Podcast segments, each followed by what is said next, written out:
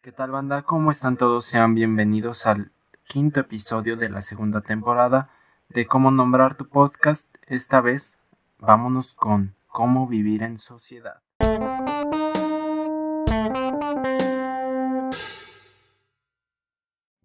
¿A quién podemos culpar de la decadencia intelectual y cultural de la humanidad? ¿Es el individuo que siempre señala a la sociedad cuando se le pide rendir cuentas? ¿O es la sociedad que pone trabas al desarrollo del individuo al adoptar conductas sin el debido cuidado? ¿O es, simplemente, la corrupción del propio sistema en el que habitamos? Superada la Guerra Fría, si bien la brecha económica y política que dividía al mundo en dos polos fue eliminada, el notar una diferencia ideológica y cosmológica, entendiendo por cosmológica la interpretación del orden de las cosas en el mundo, entre Oriente y Occidente, aún es válido.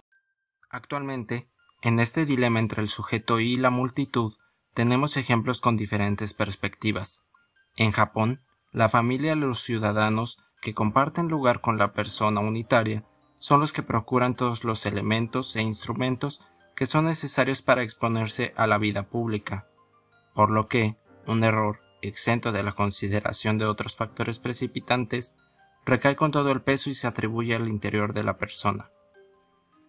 De este lado del globo, la unidad de mayor importancia política y económica por unos u otros intereses debe mantenerse por proliferación del engranaje, a lo que una falla representa la influencia social que logró quebrantar la razón de la unidad, liberándose del dolo y cargándose sobre el ambiente que crearon todos los demás factores fuera de él, dándose el fenómeno social de la atribución externa. En esta evolución en que juegan un papel tanto la mente del hombre como ser meramente gregario y las masas con el fin de la permanencia de nuestra especie, existe una colisión en la que se enfrentan intereses. Planteaba Dostoyevsky, en Crimen y Castigo, que la humanidad se divide en dos clases, aquellos que son ordinarios y aquellos extraordinarios. Los segundos, que poseen un fin inexplicable que trasciende los límites del hombre en sus tiempos, tiene la obligación de llevar a cabo su objetivo del obsequio de sus conocimientos a cualquier costo, incluso al derrocar lo antiguo, lo que los demás consideran sagrado debido a la herencia de nuestros antepasados. Todos estos que traen consigo una reforma universal, minúscula o mayor, deben actuar en contra de todos los principios establecidos, pues de otra manera sería imposible el progreso. Destruir el orden presente por algo mejor. La mayoría de los integrantes de este mundo, como conservadores natos, fuera de la historia de los grandes hombres, siendo el papel de estos, en el futuro, juzgar de manera justa lo que fue hecho por los talentosos. La primera categoría es siempre dueña del presente. La segunda lo es del porvenir. Los primeros conservan al mundo, los segundos lo mueven y conducen a un fin. Ya dentro de la época posmoderna, ha imperado el relato histórico de los grandes nombres, esos seres que dan sentido a la experiencia y existencia entera de todos nosotros. En cambio, la arbitrariedad o no de estas consideraciones está puesta en duda ahora. Esta historia nos pertenece, tenemos una responsabilidad moral por deconstruirla principiando con el presente, tomando por voluntad propia el sometimiento a juicio de todo dogma establecido en el colectivo, el uso de la racionalidad humana y la empatía, y la valoración por todas las vidas existentes en este momento.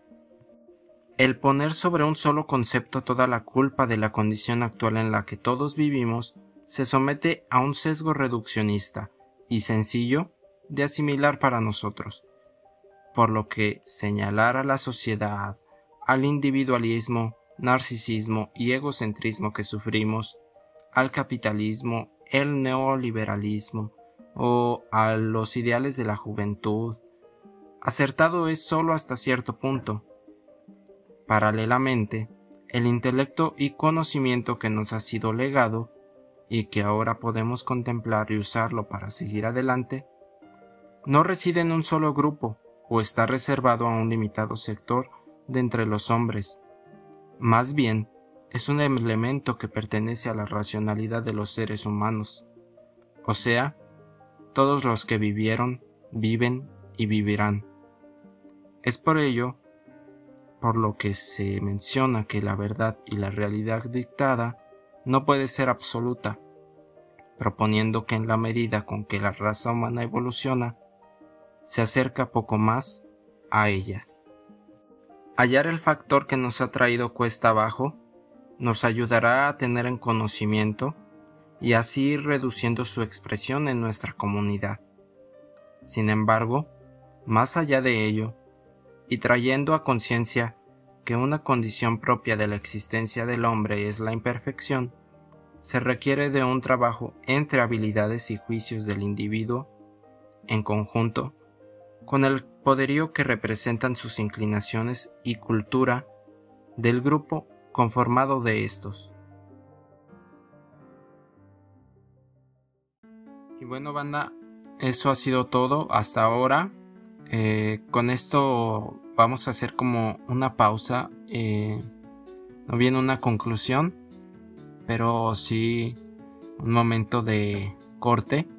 Porque pues llegamos a la primera mitad, la primera parte de la segunda temporada de cómo nombrar tu podcast. Eh, en estos días seguiremos produciendo la segunda mitad y la tendremos por ahí muy pronto. Estaremos hablando sobre eh, el ser, el yo. Y pues espérenlo, vayan a seguirme en redes sociales para que no se lo pierdan. Me encuentran en todos lados como Emi Chávez. Además, vayan a suscribirse a mi canal. En la descripción de este episodio se los dejo. Y hasta luego. Que estén muy bien. No se olviden de tomar agua.